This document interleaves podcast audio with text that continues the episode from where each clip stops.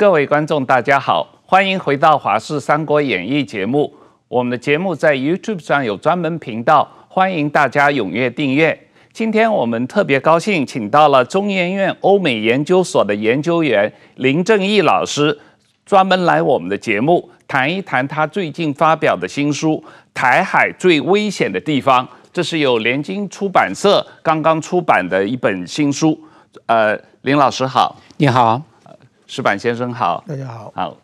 林老师，这个这本书是呃你的一本专著啊，台海最危险的地方。那联经出版社刚刚出版，你这个书里面主要讲的实际上不是台海，而是东海和南海。那为什么我们要关注东海和南海？为什么东海和南海会成为美中战略竞争的核心海域呢？我们最近都有。听到这么一个论述啊，哈、嗯，就是说，呃，山海联动，对，哦，山海联动从最北边的东海，然后台湾海峡跟跟南海，哦，这山海联动它最主要的就是说，呃，假如啊、呃、中国大陆对台湾有任何军事的威胁的话，嗯，一定会牵连到日本，牵连到菲律宾，嗯，假如这是山海联动的话，我们就。要注意到，不能只有过去我们关注的都是台湾海峡，嗯，就是台湾的西面，好，那现在对台湾来讲，我觉得比较多，不仅仅是来自于南海，也来自于东海。我们看到啊、呃，中国大陆的航空母舰，哦，它要啊从这个南海北上，然后经过巴士海峡，嗯，然后到台湾的东部的海域，哦。然后有时候会看到这个中国的军舰、航空母舰，它也穿越过宫古海峡，那是从东海这边过来的。是，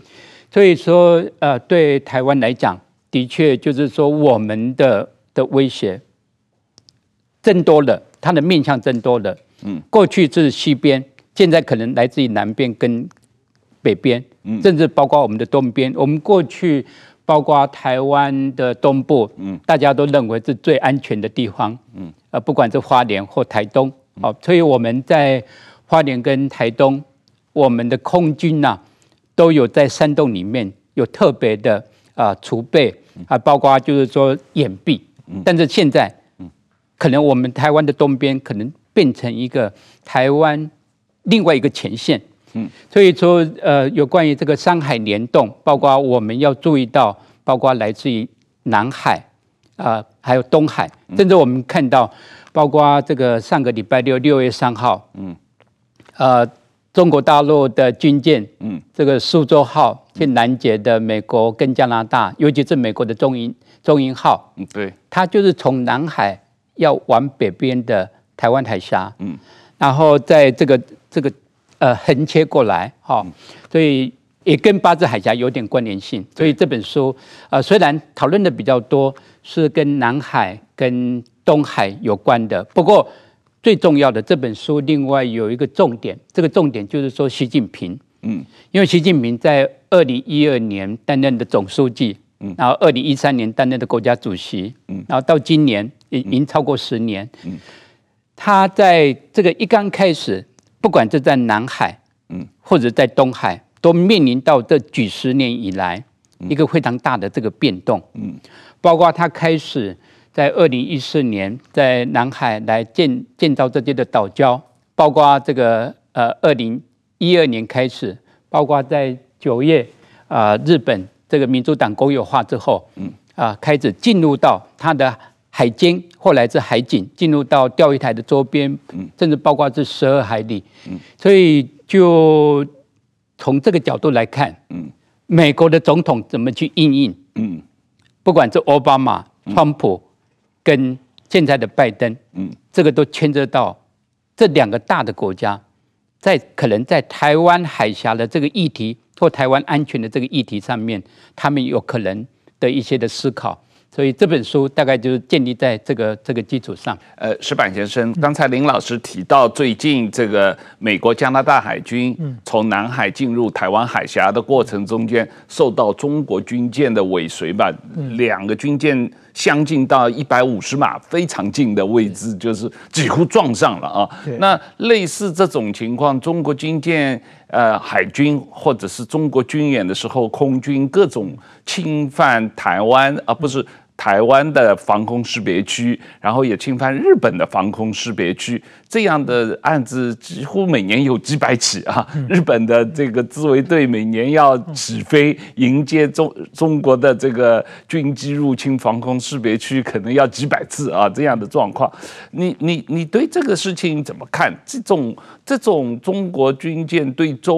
围地区，包括东海、台海、南海的这种大规模的骚扰海空。空军的骚扰，包括海警法的呃修改这些方面，对于整个呃西太平洋的安全造成的影响，你对整个事情怎么看？呃，等于说我来台湾之前呢，在日本，也就是因为我是是自己直接观一直观察中国方面的嘛，所以说在很多的研讨会或者是读了很多书和资料上，日本其实呢关心的就是说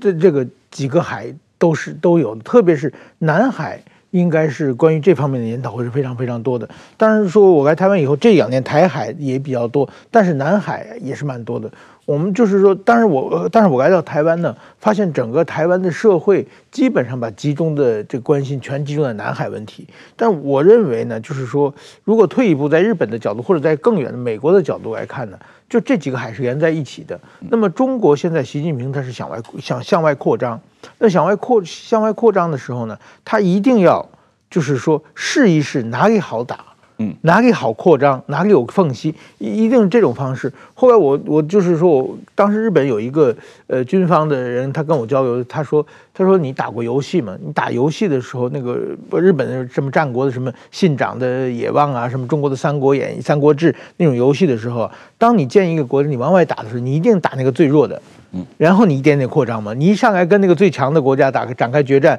万一你输了，你就灭国了嘛。嗯，所以说你一定要把几个弱的，呃，打完以后一点点扩张。那么对中国来说呢，我觉得就是在多多少年来认为南海对中国是最好下手的一个地方啊，因为南海的国家很多都是小国嘛，而且它可以从中挑拨离间，它就有很多这个见缝插针的。这个机会了。那么对台海来说，站在习近平角度上，当然台海有台海自己的别的这政治上的意义，但是呃，就是说基本上在台海动一下，就能够把全世界所有国家全变成敌人嘛。嗯，那这就是属于说最终决战了。那么其实我觉得南海先扩张南海。一步一步就跟我们打游戏一样，先把小国灭了，然后把这小国的呃生休养生息之后，慢慢把自己强大以后，最后再找强大的敌人。其实我觉得就是一般的战略是这个方面的，所以说我到现在也认为中国在南海。他出手，他就是说利用外交、军事威胁和武装冲突的各种排选选项里面，利用他们每个国家互相的矛盾，他一点点突破的可能性应该还是最大的。这个从来就是从秦始皇开始远交近攻啊，秦国先打这个魏为赵嘛啊，这个这个林老师，呃，你这个书里面也是这样一个观点啊，比较。说南海对于台海安全的挑战超过东海所带来的挑战啊！你为什么这样说呢？其实刚刚呃石板先生他已经有提到这个部分的这个重点哈，因为的确就是我们可以知道，就是说在南海的部分没有一个国家像日本哦，然后也没有一个基地像冲绳，嗯，所以对。呃，任何一个呃，来自于这个紧张的，只要是在南海，有点半封闭海哦，然后要巴士海峡，所以美国的话就是说，他要进入到这个南海，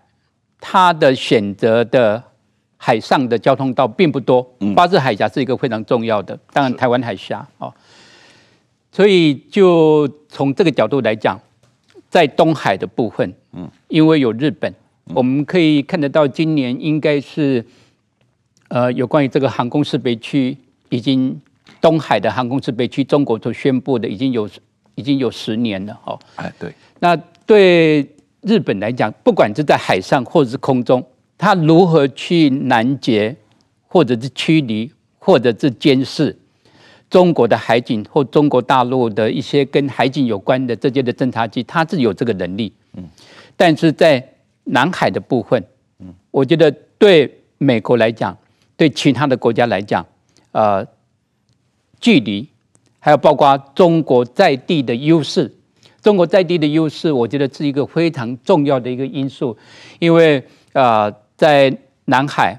中国几乎是可以说它是一个老大哥，是。啊，那不管是从海南岛哦，呃，或者就是说他所面对的这些的其他的国家，像是越南、菲律宾或马来西亚，嗯，相对来讲，它不是面临到一个像美国或日本这么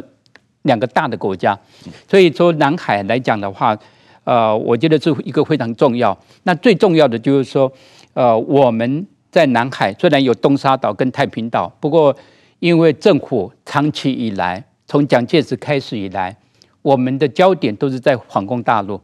嗯，然后即使自从蒋介石之后，嗯，啊，不管是严家淦、蒋，啊，还有蒋经国，啊，李登辉，还有蔡英文，啊，当然中间还有啊马英九总统，嗯，他们对于这个南海的经营，嗯，基本上。还是会有一个跟台湾海峡要做一个优先比重，嗯，在这个优先比重之下的话，我觉得南海的这个议题在台湾并没有受到啊、呃、应该要有的这个重视的程度，然后再伴随着包括习近平刚刚所提到的，他从二零一四年到二零一五年，基本上是把中国所占领的岛礁，把它就人工岛礁化，嗯，把这个基地就变大的，嗯，所以太平岛现在并不是。南沙群岛最大的岛礁，嗯，呃，最大的岛礁就是中国所所占有的，哦，包括这个呃美济礁，哦，还有就主壁礁跟跟跟永暑礁，不过他们都称岛啊，哦，嗯、所以呃从这个角度来讲，你的意思说那三个礁被中国人工填海造造地，是。然后建立军事基地，它的实际上的陆地的规模已经大过太平岛，是没有错，是。嗯。所以说，从这个角度来看的话，再加上呃，美中在最近习近平主政的这过去的这十年，有很大的啊、呃、力量越来越越接近，所以包括呃中国，它要去拦截美国的军机跟军舰，嗯，他越来越离开它的本土，嗯，所以从这个角度来看的话，就直接面临到呃离台湾比较近的。这些的海域跟空域，而且中国的呃海南岛也是它的主要的潜艇基地嘛，啊，是对南海舰队也是规模庞大，主要的潜艇呃远洋潜艇也在海南岛。那当然，整个呃从所谓主权的宣称来讲，中国主一贯主张整个南海都是中国的啊，它有九段线，所以整个对于呃南海牵涉到的国家。更多，然后中国跟周边争议国家的实力的差距又非常大，是啊，那呃，所以呃，整个情况，南海的形势相对来说确实更复杂一些。从台海的威胁来说，这几年中共的呃对台湾的无论是军事演习，还是每天派飞机来台湾骚扰，很多时候都是来自台湾的西南海域，呃西南空域。啊，包括巴士海峡，有以及由此向东延伸到菲律宾海，这样的话。就使得这个位于台湾海峡与巴士海峡交界汇集的东沙岛显得特别的重要啊！所以你这个书里面有相当大的这个呃篇幅在讲东沙岛的这个重要性，东沙岛可能成为台海啊最危险的地方，能不能把这个情况再给我们的观众解释一下？我们假如是设想哈，因为。呃，习近平他主要的一个焦点，嗯，应该不是只有台湾本身。是，假如单独因应台湾的这个议题，嗯，呃，对北京来讲，这个太简单了。嗯，我觉得他如何去超越超越台湾，超越台湾的话，他所要面临的就是来自于美国跟日本，嗯，可能在台湾有事的时候，啊、呃，来自于这两个大的国家的呃军事的干预。假如是从这个角度来看。他任何的军事的部署，不是只有对台湾，而是可能要从这个巴士海峡、东沙岛这附近。其实东沙岛有很多的，呃，包括日本、包括美国，哦，呃，在长期以来，并不是在他们的这个关注的范围里面。其实到现在，包括美国政府的官员也几乎很少提到这个东沙岛哦。那导致有日本的一些的呃将领哦，呃，他们会提到这个东沙岛是长期被忽略的一个一个战略的要岛。好，我觉得东沙岛它的这个重要性在于，就是说它是台湾海峡进入到南海，然后也是南海。要进入到台湾海峡周边的这个水域，然后巴士海峡毫无疑问的，就是跟这个东沙岛几乎是呃台海跟巴士海峡交流汇集的这个这个地点。从这个角度来看，这个东沙岛啊、呃，我觉得我们长期以来啊、呃、是没有呃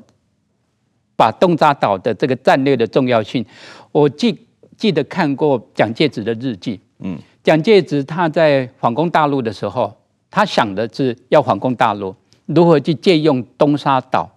来作为一些的呃预备，嗯，或海军事先疏散或集结的地点，然后等到有必要的时候，再从东沙岛来来进行军事的行动。那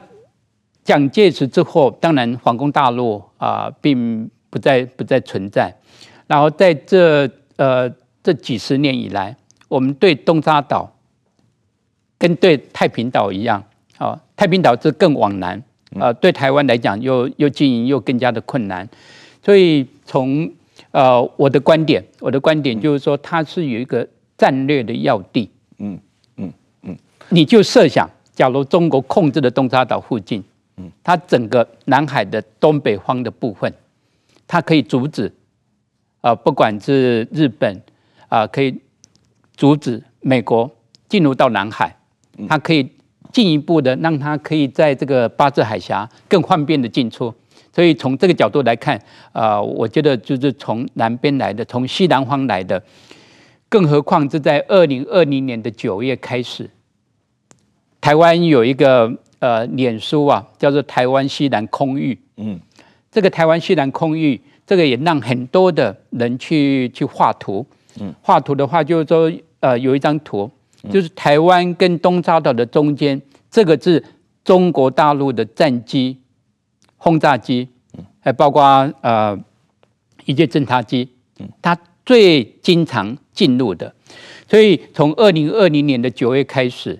啊，包括二零二一、二零二二，它基本上都呈倍数倍数的增长。嗯，哦，假如说二零二二的话，呃，已经到达了将近一千。八百次左右，对，一千八百多次，几乎就可以看得到，我们对这个台湾西南空域，嗯，跟东沙岛有关的，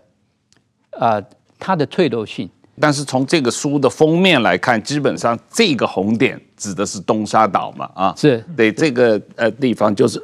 巴士海峡，那这个台湾海峡在东沙岛基本上占了一个。台湾海峡和巴士海峡交界的这样一个战略位置嘛，所以任何这个从呃南海呃从经过马六甲海峡、印度洋到太平洋，经过南海的这个船只到日本到南韩，都要经过东沙岛这附近嘛，是啊，是本质上是这样一个位置啊。那当然从这个台海的防空识别区。中共机对台湾西南呃海域的这个侵扰的这个角度，这个图非常的明显的看到这个呃共机扰台呃很大，将近有 八成以上是集中在这个区域嘛。这个情况呃，既然共军对这个区域对这个东沙岛这么重视，为什么台湾不重视？我觉得台湾可能最重要的。最主要的重点是在于台湾海峡这个中线。嗯，台湾海峡的中线的话，是维持的从一九五零年代到到目前为止都是最重要的。嗯，呃，对我们来讲，不管是我们在台湾海峡的东线，我们的空军训练的基地也好，哦，所以呃，任何就是说呃，认为威胁啊，都是来自于这个台海的当面，不管是在台中或新竹，或到台南呃，这个这个陆附近的这些的海域跟空域。所以对东沙岛来讲，我们也可以看得到，在二零一六年之前，再往前到二两千零八年，这个是相对海峡比较平静的哦，所以一般都不会去注意到注意到这个台湾的西南的空域。然后我们再看到，呃，即使是在李登辉政府时代哦，呃，一九九五年、九六年台海的飞弹危机。哦，也不是发生在这个东沙岛这附近，而是主要是来自于就是高雄的的外海，还有宜兰，还有基隆这个三三貂角这附近，所以对台湾来讲，应该呃，就觉得说呃，东沙岛它是重要没有错，但是有其他更重要的的海域跟空域，必须要去啊、去注意。而且台湾传统上，当然因为两次台海危机，主要都集中在金门马祖那个方向啊。那这个呃，反而是最近这一段时间这几年，呃，共军的似乎重视的区域发生了变化，但是台湾似乎国防的布局没有跟上这个。就是说，为什么共军把这个战略重心放到了东沙，放到了南海？但是台湾的布局还是集中在金门、马祖的方向。金门跟马祖，从现在的角度来讲，因为有政治经济因素的考量，嗯，这相对来讲是比较比较稳定的，嗯，好，因为中国大陆对金门跟马祖这些的外岛，虽然在呃一九五零年代，哦，呃，艾森豪总统啊跟蒋介石为了金门跟马祖有很多的呃不同的看法，不过。呃，因为两岸的交流之后啊，嗯，金门跟马祖从过去的前线，军事的前线，现在有很多可能是变成一个经济上面，嗯，跟中国大陆不管是厦门，嗯，还是对福州，哦，这种经济的往来，还当然也包括这个通水，哦，这个相当一个程度啊，已经不再是台湾安全最危险的地方。嗯，我觉得台湾安全最危险的地方，呃，毫无疑问的，在这个台海的当面没有错，只不过就是说现在已经是几乎是三百六十度的，嗯，哦，假如中国大陆他要去阻止美军，嗯，来援助台湾的话，我相信他最。最要去把握的，应该是在整个的南海的东北部，东沙岛、巴士海峡。嗯，所以为什么在今年的四月，哦，菲律宾他确认的，嗯，有四个新的，嗯，美国的基地，嗯，这四个基地里面有三个是在吕宋岛，嗯，最北边的地方，就距离台湾最近的地方。菲律宾的总统他特别提到。他说，从他的老家，他的老家就在吕宋岛的西边，哈。他说到高雄啊，大概是四十分钟，嗯，四十分钟的话，这个是非常近的距离，好。所以为什么这三个美军新的这个基地要在距离巴士海峡最近的地方？当然就是说，每一年美国跟菲律宾都有肩并肩的的军事的演习，嗯，在今年，其中有一部分是在巴丹岛，就是在巴士海峡。那这个巴丹岛就距离这个南屿大概是一百一百公里左右。巴丹岛的上面的呃居民讲的语言跟南屿的原住民几乎是一样的，对啊，他们历史上渊源几乎是同一个民族嘛。是南岛南岛语系啊，所以我们就可以可以稍微可以理解一下。嗯，我觉得中国还包括解放军来讲，他们毫无疑问就是说，任何对台湾海峡的。啊，这种的军事的行动，一定要牵涉到南海，牵涉到整个东海，所以呃，这个也是要在呃提醒啊，不管提醒着我们自己，也提醒美方去注意到，注意到这整个来自于这个台湾的西南，日本倒是有比较多啊，对东沙岛的一些的关注啊，当然就是跟他在过去东沙岛的开垦有很大的关联性哦。所以包括在台湾没有那么公开来讨论东沙岛的时候，呃，在日本，呃，有几位跟台湾研究有相关的学者专家，他们都在讨论这个东沙岛。就美国来讲，他也做过一个东沙岛的一个兵棋的推演哦。这个兵棋的推演大致的结果就是说，包括上面呃几百位的这些的官兵哦。他们就是被俘虏，嗯，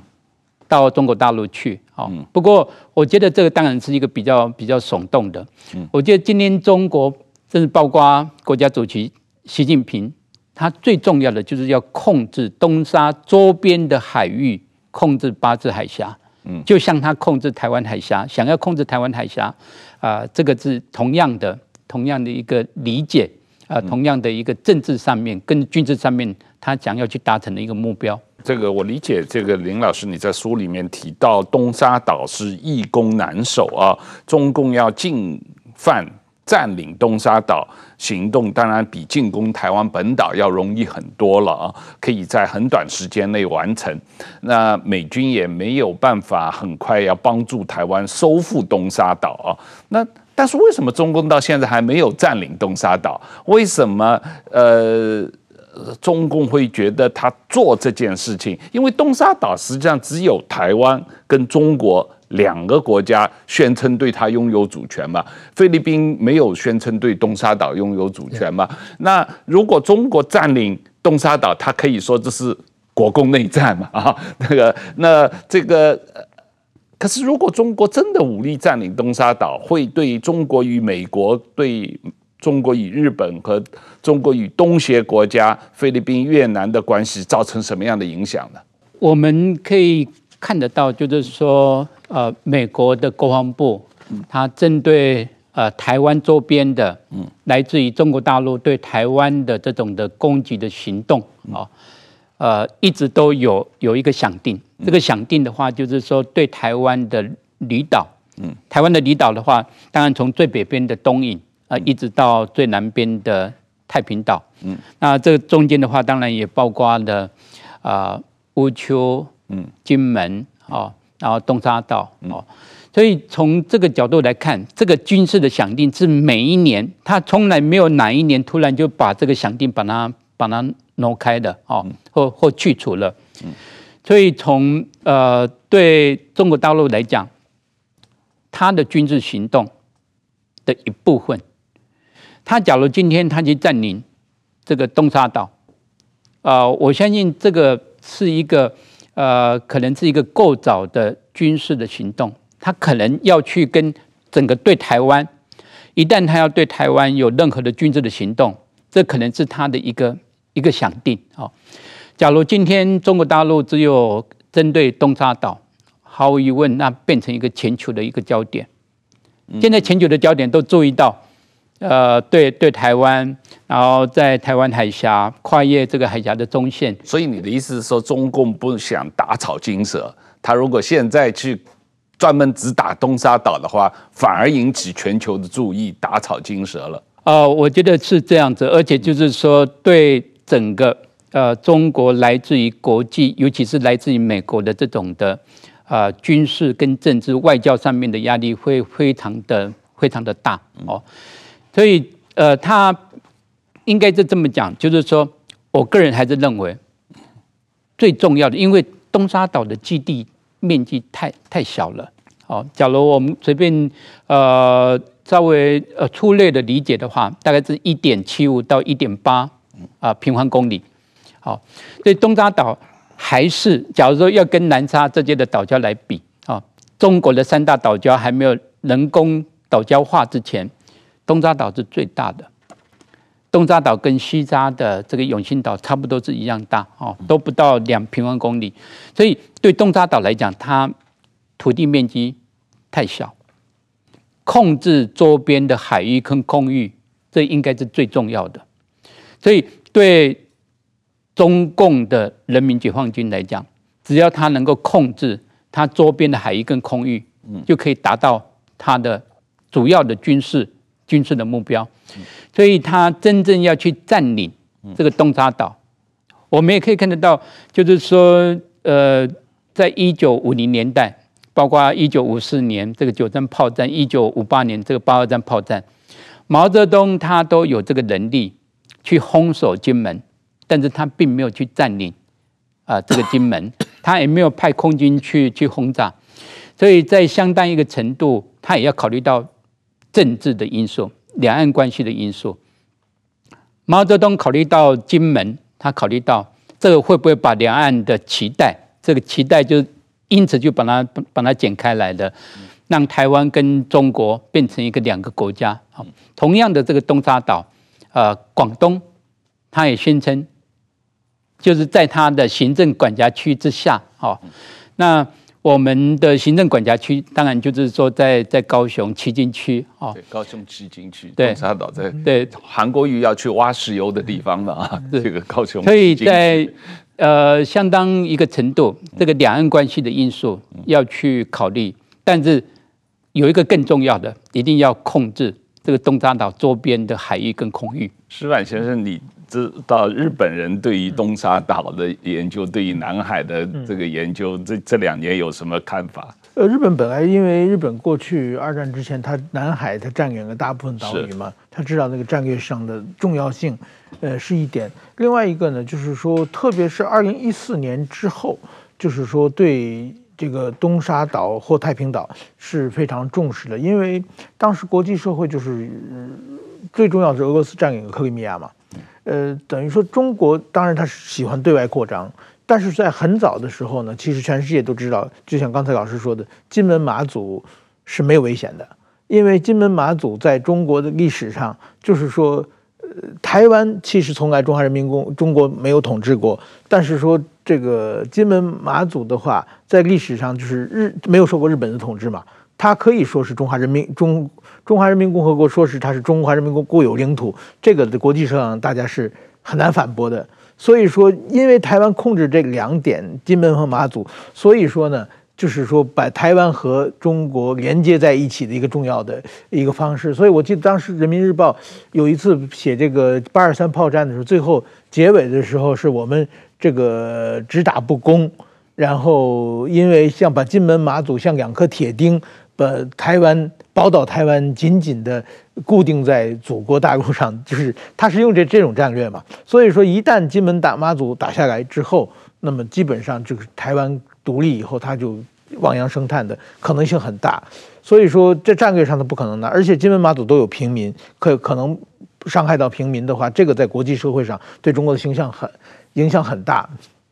那么太平岛和和这个东沙岛呢，基本上它是。没有平民生生存，都是或者是职业军人，或者是半职业军人在在那里嘛。那么他打下去占领之后，把这些人作为俘虏俘虏关回中国之后，他在手手上就有一张巨大的 外 外交的牌嘛。所以说这点在外交上并不见得他使于他中国陷入不利之地嘛。那么我们后来常听说的就是说，中国打台湾，他有有小打、中打、大打。那么小打呢，就是一个用渔船这个船只的冲突、飞机的撞击，也变成一个外交事件，然后看事态要不要扩大。那么中打就是占领台湾的离岛，那么大打就是攻打本岛了。那大打的可能性不大，很可能是从小中大的方式来扩张。那么为什么二零一四年是很重要？二零一四年是俄罗斯占领克里米亚。那么中国自从俄罗斯占领克里米亚以后，就非常感兴趣，派了大量的专家和俄罗斯一直在沟通，希望能借鉴克里米亚的经验来这个控制台湾。那么克里米亚对中对中国来，如果台湾是乌克兰的话，那么这些离岛就可以可以变成克里米亚嘛？就是这个外交是怎么说？对台湾的话，有一句话说是三分靠军事，七分靠外交嘛。就是说，克里俄罗斯占领克里米亚之后，国际社会发动了军事制裁。但是不严厉，俄罗斯可以挺住，所以说俄罗斯后来就有这个今去年二零二二年攻打这个乌克兰本土的这么一个，其实是连在一起的吧。嗯，那么如果克里米亚的是当时国际社会反反应更强烈一些的话，可能后面就没有后面的故事了。那么中国，我觉得中国学到这个以后呢，也我想他在战略上给几年前就有传说要在东沙附近进行大规模的军事演习吗？我想就是说，先把东沙控制起来。然后看国际社会的反应，如果国际社会的反弹他可以接受的话，他要不要考虑可以扩大战端？我想这个是一个比较可行的，对中国来说一个方案啊。所以说这一点，我觉得东沙也是一个非常重要的地方。这里面有两个你说的，呃，一个是呃，柯文哲最近又提出他要建立这个呃金门跟厦门的大桥，那等于是使得金门克里米亚化的这个一个推力啊，如果真的把那个大桥建起来了啊，他他。那那中共就是不费吹灰之力就跨着大桥就过来了啊。嗯、那另外一个呃，关于你刚才讲的这个毛泽东对于这个金门马祖的这个两次台海危机的这个战略意图，嗯、这个问题历史学家是有争议的，因为从现在新看到的档案来说，当时毛泽东确实是想。军事夺取金门马祖的，但是因为国军的抵抗和美军的支援，他打不下来，所以他才让人民日报的吴冷西说：“啊、呃，你去改口，啊、呃，你去编出一个说法来说，是我故意不打的，我要用绳索把他脖子套住啊，使得台湾不脱离中国。”但是当时实际上的原。刚开始打的时候的军事计划是准备把它打下来的，只不过他打不下来了以后改口了，呃，造了一个新的说法啊。这个呃，张荣峰老师来上我们的节目的时候也这么说，他认为这个是中共的这个大外宣的一种说法。呃，但不管怎么样，确实就是说东沙来说，确实是呃易攻难守。对台湾来说，要呃防守东沙是一件相当困难的事情。那这个台湾怎么样？呃，在中国对于南海整个南海的压力越来越大，对于说台湾西南海域、巴士海域、东沙的这个军事威胁越来越大的情况下，台湾应该采取什么措施来保护这个区域？确实也是值得呃大家思考的。的确是。国际的话就关注台湾嘛，嗯，好，那在台湾，呃，包括这个英国的《经济学人》讲全世界最危险的地方，哦，不过他那个封面出来的时候，实际上是在呃东沙跟台湾这中间的有不断的中国的战机，嗯，不断的侵扰，哦，所以我们可以。了解到，就是说，台湾对两百四十海里距离高雄，假如说我们这个专属经济区啊，这两百专属两百海里的专属经济区，以东沙岛来划的话，它可以把香港跟广东的汕头都划进来，但是还到达不了台湾，任何的一个点哦，不管是在屏东或者是在在高雄，所以对对我们来讲。如何在东沙岛能够去提醒美国？哦，提醒美国，它最重要的就是说，呃，巴士海峡非常的重要。巴士海峡跟东沙岛这都非常的重要。在去年八月，美国的国会议长呃佩洛西啊，他到台湾来访问。哦，呃，不管是在八月三号、四号，他所划设的一个。演习区啊，其中第五个演习区就是在在巴士海峡，哦，那这个也当然也让菲律宾呃非常的紧张。哦，所以台湾如何去提醒，嗯，事先的提醒，哦，呃，东沙、巴士海峡、台湾海峡，哦，这个应该是一个美国最应该要去关注的，不是只有呃定期的经过台湾海峡，哦，当然也要就是说。定期的哦，经由这个南海北边，然后到巴士海峡，这个一个非常重要的一个航道，然后跟美国、日本、澳洲如何去提醒他们，依照现在的台湾所面临到的这些的威胁来讲，他们是应该要比较定期的，是在这个菲律宾海。这个菲律宾海，我们大家都不知道菲律宾海。到底在什么地方？其实菲律宾海它是非常大的一个海域，不仅仅是在吕宋岛的东边叫做菲律宾海，嗯，台湾的东部也叫做菲律宾海，所以它菲律宾海啊，可以看得到最近这几年有比较多，不管是美国、日本、澳洲、英国、法国、加拿大这些多国的海军在这边呃举行这种军事的演习，我觉得这个相当一个程度，距离台湾比较近，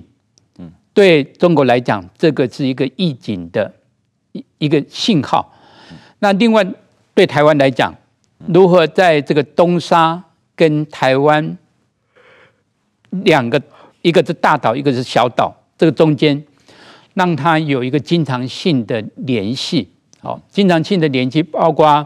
我们的民航的客机，嗯，包括我们的这个运补的船只，嗯，甚至也包括我们在这边要有比较多的这些的活动跟行动，嗯，这个都非常的重要，因为只有啊把这个东沙岛不是只有啊这个海巡，不是只有。啊，空军这个气象联队，当然也有需要，包括啊，我们的平民要经常的登岛，在这个岛上面有做很多的这些的研究，啊，如何把这个东沙岛进一步的 让国际去注意到，不管是他是研究这个海洋的，或研究这个南海的这个议题，这样的话，只有这样子。我觉得才可以把这个东沙岛更加的国际化。一旦东沙岛更加的国际化的话，这个在相当的一个程度，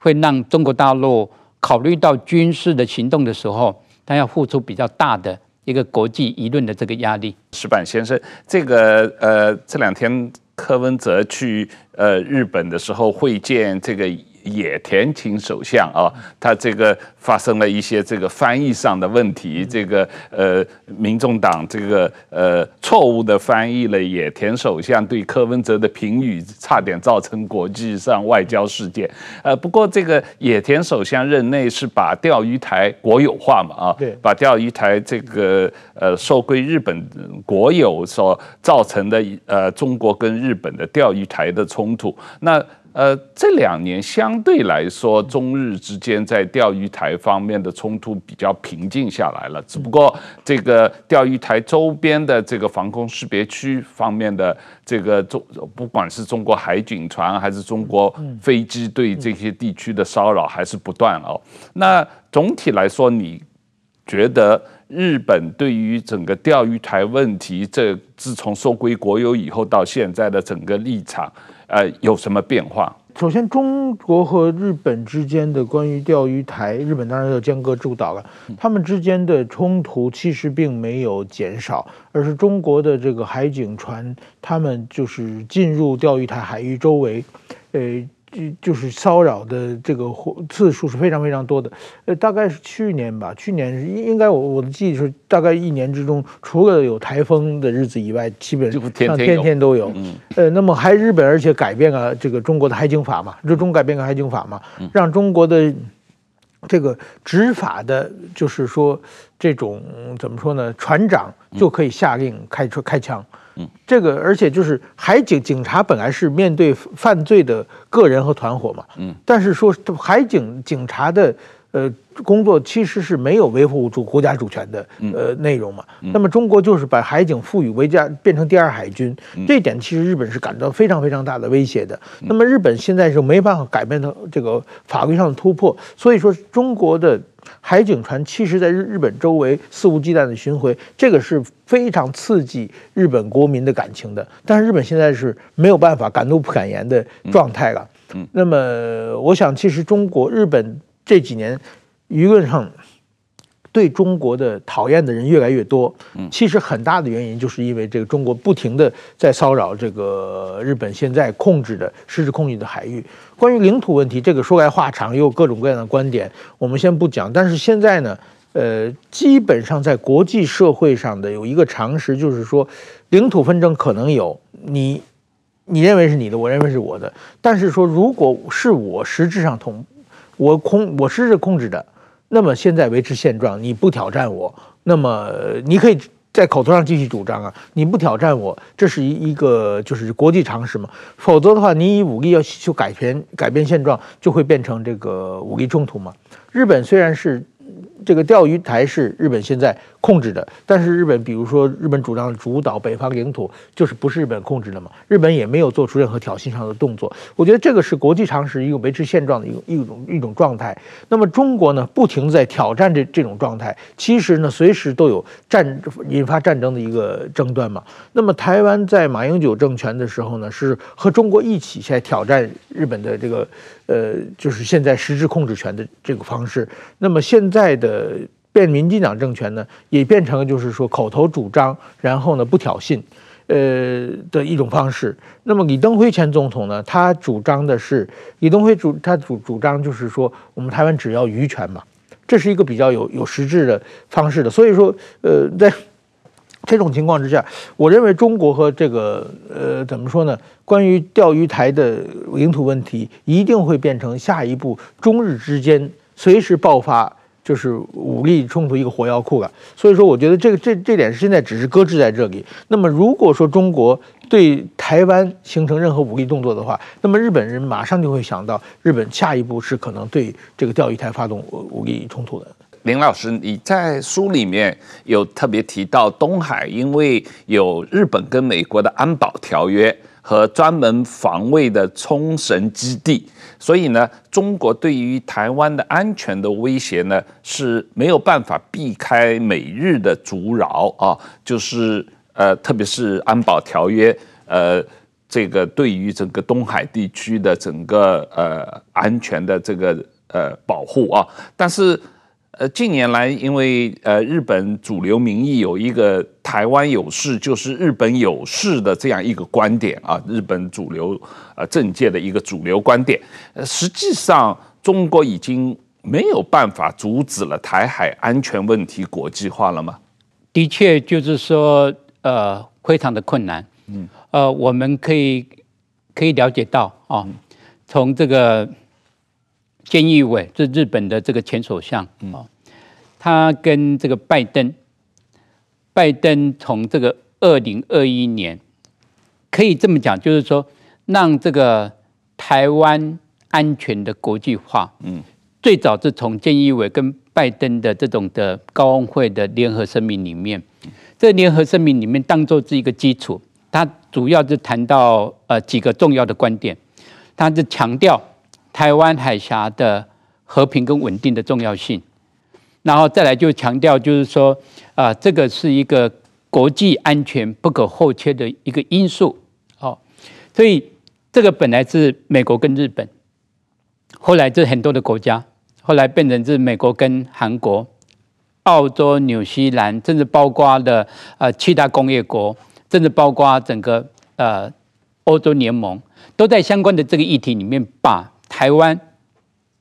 的议题，把它摆成一个国际上面最重要的一个议题，所以从这个角度来看，我们知道就是东海，我觉得还是要靠很多的实力，因为日本还有美国在这个地区，啊，美国跟日本可以这么讲，是一个全球大概就是双边防卫最坚强的一组，这种安全的关系。所以对中国大陆来讲，他要去挑挑战，不管是日本还是美国，都很困难。他挑战台湾，台湾跟美国跟日本都没有共同防御条约，哦，所以相对来讲的话，就再看这个南海。这南海的话，就是菲律宾虽然跟美国有这种共同防御条约，不过呃，菲律宾整个的整体的军事的力量啊，还是相对是比较不足的。所以从这个角度来看，哦，我们就可以知道，中国假如要针对台湾，它要面临到几个的考验。这最大的考验是来自于美国，所以美国不断的在台湾，比如说在花莲宜兰的东边，这些西南诸岛，又开始有部署比较多的呃军事，不管是飞弹，呃还是监听，呃或者是有关于这整个的。呃，军事的防卫的措施，还有包括在这个巴士海峡，包括在菲律宾北部的这种基地的部署，这个都是跟台湾的安全呃连带在一起的。所以说，从这个角度来看，呃，已经变成一个国际的议题。这国际的议题会让呃中国大陆在思考台湾的议题的时候，更加的更加的复杂，不是只有台湾，不是只有美国，而是有欧洲国家的参与，有澳洲，有日本，有加拿大啊、甚至包括法国啊、的参与。这个你刚才也特别提到了，美国跟菲律宾有共同防御条约哦，呃，但是实际上一直到川普政府时候，美国政府才首度明确的将菲律宾在南海的控制岛屿受到攻击的时候纳入非美共同防御条约的保护范围啊。那当然，拜登政府也延续了这个政策，呃，但是这个呃。美国对于菲保护菲律宾南海岛屿的承诺，跟美国保护日本东海岛屿的承诺比起来，似乎还是弱了一点啊。这个方面，呃，最近呃，特别是小马克思总统上任以来，菲律宾跟美国加强国防合作，对于美中在南海的战略平衡，对于减轻中国对台湾西南。海域的威胁，呃，有什么帮助呢？我觉得它最大的帮助哦，最大的帮助就是说新增的这些的基地，嗯。其中有三个是在靠离巴士海峡比较近的，嗯，这些美军的基地，嗯。这些美军的基地的话，就很显然就是把这个巴士海峡，把台湾纳入到重要的考量，嗯，呃，虽然它是在呃吕宋岛北边，哦，不过。太接近台湾，太接近巴士海峡，而且又是中国要进出这个呃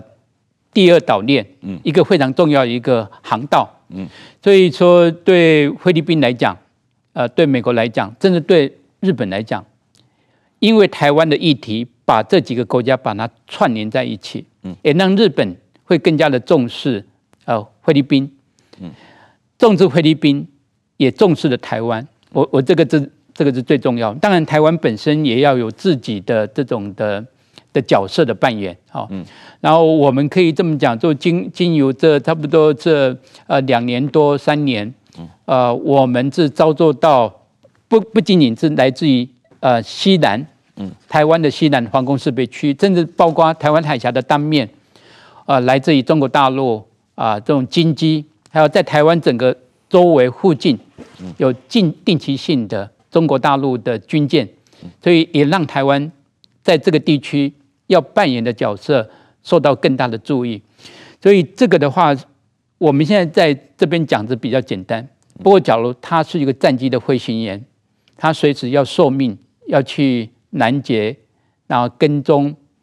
伴飞，然后在呃我们的军舰，这种军舰的话是非常靠的距离是非常近的。嗯，然后跟中国大陆啊、呃、这种军事跟军事的这种呃武力